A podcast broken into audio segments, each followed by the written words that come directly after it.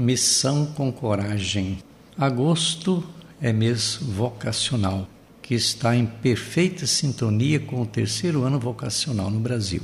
É permanente convite para refletirmos sobre a missão evangelizadora e missionária da Igreja, que necessita sempre de novos e bons pastores. Isto significa reconhecer, para os dias de hoje, a presença imprevisível de Deus na vida das comunidades. Não é passado, e sim compromisso cotidiano. Toda missão exige coragem dentro do contexto de graça e missão.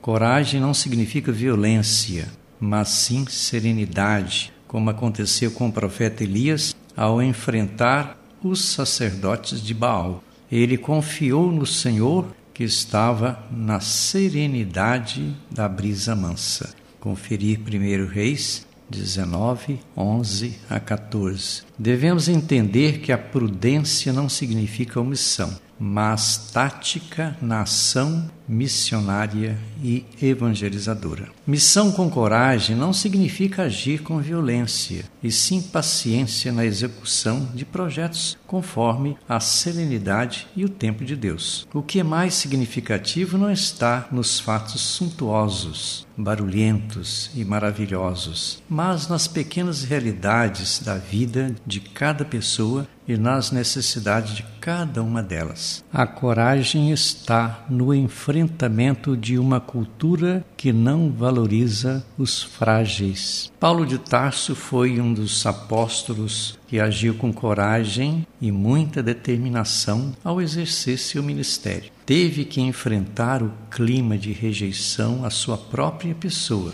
mas conseguiu levar avante o propósito de seguimento de Jesus Cristo e de evangelização das comunidades por onde passava. Ele deixa um legado de fidelidade e testemunho destemido para o futuro missionário da Igreja. O principal modelo de coragem para construir a comunidade cristã é Jesus Cristo mas apoiado na força divina que vem do Pai do céu. Não basta ser humano para ter força salvadora das pessoas. Por isto, Jesus ia às montanhas para orar, para buscar força e agir de forma coerente na missão.